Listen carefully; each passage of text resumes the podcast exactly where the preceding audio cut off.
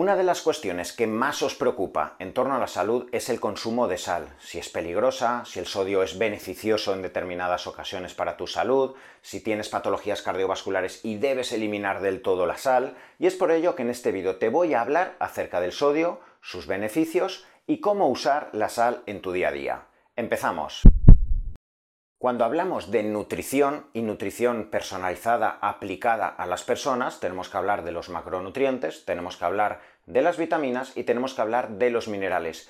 Y quizá el mineral que más suscita miedos, más incertidumbre, más cuestiones es el sodio. El sodio no deja de ser uno de los 84 minerales que necesitamos en nuestro plasma sanguíneo, en las reacciones moleculares, enzimáticas en nuestro organismo, pero cierto es que el sodio se ha encontrado muy vinculado a la hipertensión sanguínea y a los riesgos cardiovasculares. Y es por ello que en los últimos 30-40 años muchos cardiólogos, muchos médicos nutricionistas han aconsejado en cierto modo eliminar absolutamente la sal en tu día a día. Sin embargo, no son pocos los beneficios derivados del sodio y no son pocos los posibles efectos secundarios, sobre todo si eres deportista, como consecuencia de eliminar absolutamente del todo el sodio en tu dieta. Vuelvo a repetirte que el sodio es importantísimo para múltiples reacciones eh, fisiológicas en tu organismo. Gracias al sodio vamos a tener un control adecuado del líquido extracelular e intracelular. Gracias al sodio sostenemos la cantidad de líquido que tiene que existir en tu plasma sanguíneo, el líquido que tiene que arrastrar dentro de tus vasos sanguíneos a las plaquetas, a los glóbulos rojos, a los glóbulos blancos, en el momento que se disminuye muchísimo la cantidad de sodio, se genera una hiponatremia, puedes tener una hipotensión y esto puede ser catastrófico para tu salud. Gracias al sodio vamos a tener las reacciones eficientes neuronales eléctricas que van a generar los impulsos neuronales, las contracciones musculares. Gracias al sodio, en las personas que van a entrenar vamos a conseguir las correctas vasodilataciones, las famosas congestiones de una persona que está haciendo su ejercicio de pesas, su ejercicio de hipertrofia o la congestión necesaria en las piernas en un ciclista, porque el sodio va a sostener mientras estás entrenando el líquido plasmático dentro de tus arterias y va a favorecer que mientras estás haciendo tus contracciones musculares llegue de forma eficiente la sangre, los nutrientes y el oxígeno. Y finalmente, gracias al sodio vamos a tener una correcta biodisponibilidad de los hidratos de carbono cuando los estamos ingiriendo. Y es por ello que gracias al sodio favorecemos la absorción de la glucosa desde el intestino a tu plasma sanguíneo y cuando una persona puede ingerir altas cotas de hidrato de carbono, principalmente hidratos de carbono con alta carga glucémica y sin nada de sodio, mucha glucosa se puede quedar en el intestino generando fermentación, diarrea y en realidad deshidratación. Fíjate, por ello, qué tan importante es regular el sodio, saber que es un mineral importantísimo para las reacciones fisiológicas, el control del plasma sanguíneo, el control de la congestión, de los impulsos neuronales, de la absorción del hidrato de carbono y simplemente, como siempre que hablamos de las reacciones fisiológicas o de determinados eh, sustratos en tu organismo, tenemos que hablar del equilibrio, de la homeostasis. Entremos en materia y en los consejos que en el día a día tienes que tener claro a la hora de consumir sodio. Normalmente las recomendaciones oficiales de la OMS son 2.300-2.500 miligramos de sodio al día, lo que equivaldría a 5 gramos, 6 gramos de sal, de sal común a lo largo del día. Pero muchos de los alimentos, cuando tú vas a comer fuera, te comes un entrecot, cuando vas a pedir cualquier comida en un restaurante, normalmente ya lleva agregada la sal, el sodio, con lo que tú no tienes por qué estar poniendo en realidad muchísima cantidad de sal en tu día a día.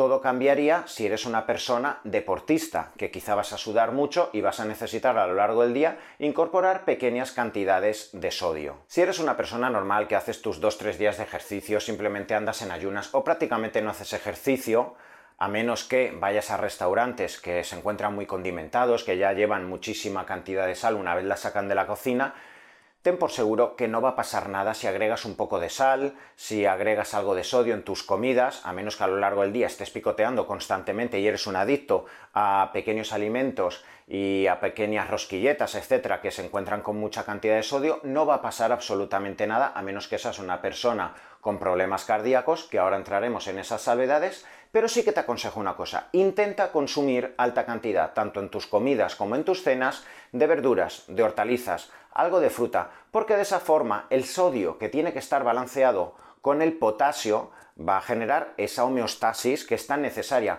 Por eso no debes ser reduccionista, no debes pensar, el sodio es el malo, lo elimino de mi vida. No, el sodio tiene que tener una correcta concentración adecuada con el potasio y cierto es que en una sociedad donde tendemos a comer bastante cantidad de sal, de alimentos que llevan bastante incorporación de sal, debes agregar bastante cantidad de esas hortalizas, de esas plantas, de verduras, hidratos de carbono que no sean refinados, que sean integrales, como el amaranto, como la quinoa, etc. y que te incorporen el potasio que va a generar ese equilibrio sodio-potasio que es necesario para la musculatura, para los impulsos nerviosos, etc. ¿Qué ocurriría si eres una persona con riesgo cardiovascular? Has tenido un infarto en los últimos meses, eres una persona con problemas renales, eres una persona con hipertensión claramente diagnosticada y de hecho estás tomando antihipertensivos, betabloqueantes, diuréticos, fármacos dirigidos a tu salud cardiovascular.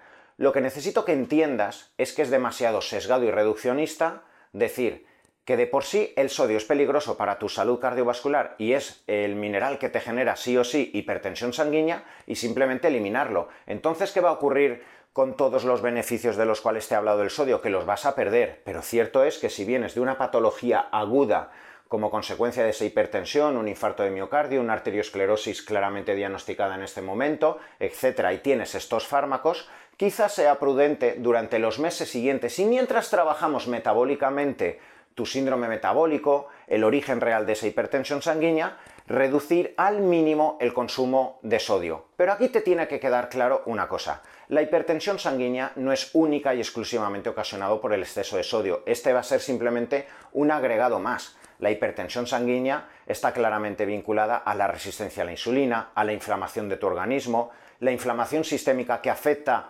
a la inflamación de las capas íntimas de tus arterias, la hipercoagulabilidad, generada como consecuencia del síndrome metabólico, a procesos que van a generar una predisposición a la formación de placa de arteriosclerosis, lo cual viene derivado de la sarcopenia, de la inflamación, de la lipoinflamación, todo de lo que normalmente te suelo hablar en mi canal y de lo que hablamos muchísimos divulgadores. Sería excesivamente reduccionista decir que el sodio genera hipertensión o que el sodio genera patologías cardiovasculares sin atender al componente metabólico, inflamatorio, etc. Así que si eres una persona que tienes estas patologías cardiovasculares o las has sufrido y tienes todos estos fármacos, sí a corto plazo sería prudente eliminar el sodio mientras vamos reduciendo la cantidad de fármacos antihipertensivos, betabloqueantes, estatinas, etc., mientras poco a poco te desinflamas, bajas la cantidad de kilos de grasa abdominal, mejoras tu masa muscular, poco a poco vas mejorando tu sensibilidad a la insulina, mientras vas bajando tus fármacos antihipertensivos, probablemente ya tu organismo, al estar más desinflamado, controla y modula muchísimo mejor tu presión arterial, y ahí es cuando de nuevo no vas a tener ningún problema por incorporar de nuevo una pequeña cantidad de sal en tus comidas. Pero vuelvo a repetirte, no te olvides de tus verduras y de tus hortalizas. Y finalmente, llegamos a los deportistas. Para los deportistas el control del sodio es crucial.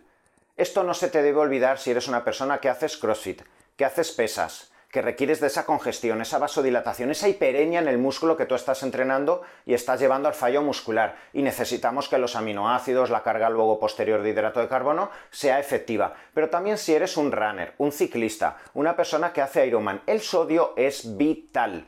Normalmente se asume que una persona que haga ejercicio, tras la sudoración que está teniendo por hora, está perdiendo entre 600 y 800 miligramos aproximadamente de sodio. Esos 600-800 miligramos que estás perdiendo como consecuencia de la sudoración no lo puedes reponer única y exclusivamente con el agua. Imagínate que bebes un agua de baja mineralización. Vas a incorporar agua, pero no vas a incorporar el sodio. ¿Esto qué va a generar? Una hipovolemia, una disminución de la presión arterial porque no hay sodio suficiente como para sostener el líquido plasmático y esto incluso, sobre todo en personas que hacen endurance y a partir de las 4 o 5 horas ya no incorporan sodio, puede ser muy peligroso. Y esto incluso puede generar descompensaciones del líquido extra e intracelular, generar edemas neuronales, comas o incluso muertes que han ocurrido en atletas de endurance como consecuencia de no balancear y no controlar la cantidad de electrolitos y de sodio que hay que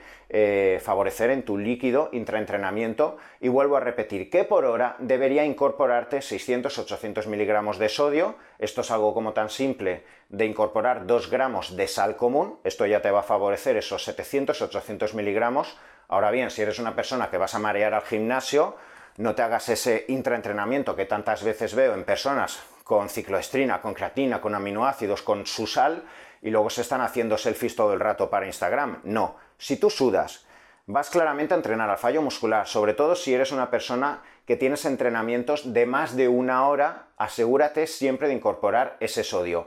Pero ojo, si vas a incorporar electrolitos que normalmente puedes encontrar en bebidas isotónicas, recuerda que el sodio al menos debe ser 4 o 5 veces más alto que el potasio. Fíjate que en el plasma sanguíneo la relación del sodio al potasio es 30 veces a favor del sodio en relación al potasio. Y muchas bebidas isotónicas tienen más cantidad de potasio que sodio. Esto es una locura. Si tú, mientras estás sudando y estás perdiendo sodio, te hidratas con una bebida que tiene 3-4 veces más de potasio que de sodio, como algunas veces he observado, en realidad, ¿qué te va a generar esto? Más deshidratación. El potasio es diurético, no vas a dar la cantidad suficiente de sodio como para sostener. ¿Te das cuenta que en todo momento tenemos que tener claro la relación sodio-potasio, no ser tan reduccionistas como decir, no, el sodio es bueno, el potasio es malo o al revés. No, tenemos que hablar siempre de relaciones coherentes según el contexto, la patología, según la sudoración, etc. Hablar de salud implica hablar de todas las herramientas y procesos que van a favorecer la homeostasis en tu organismo. Y en relación a esta homeostasis es crucial saber controlar la incorporación de sodio y de otros minerales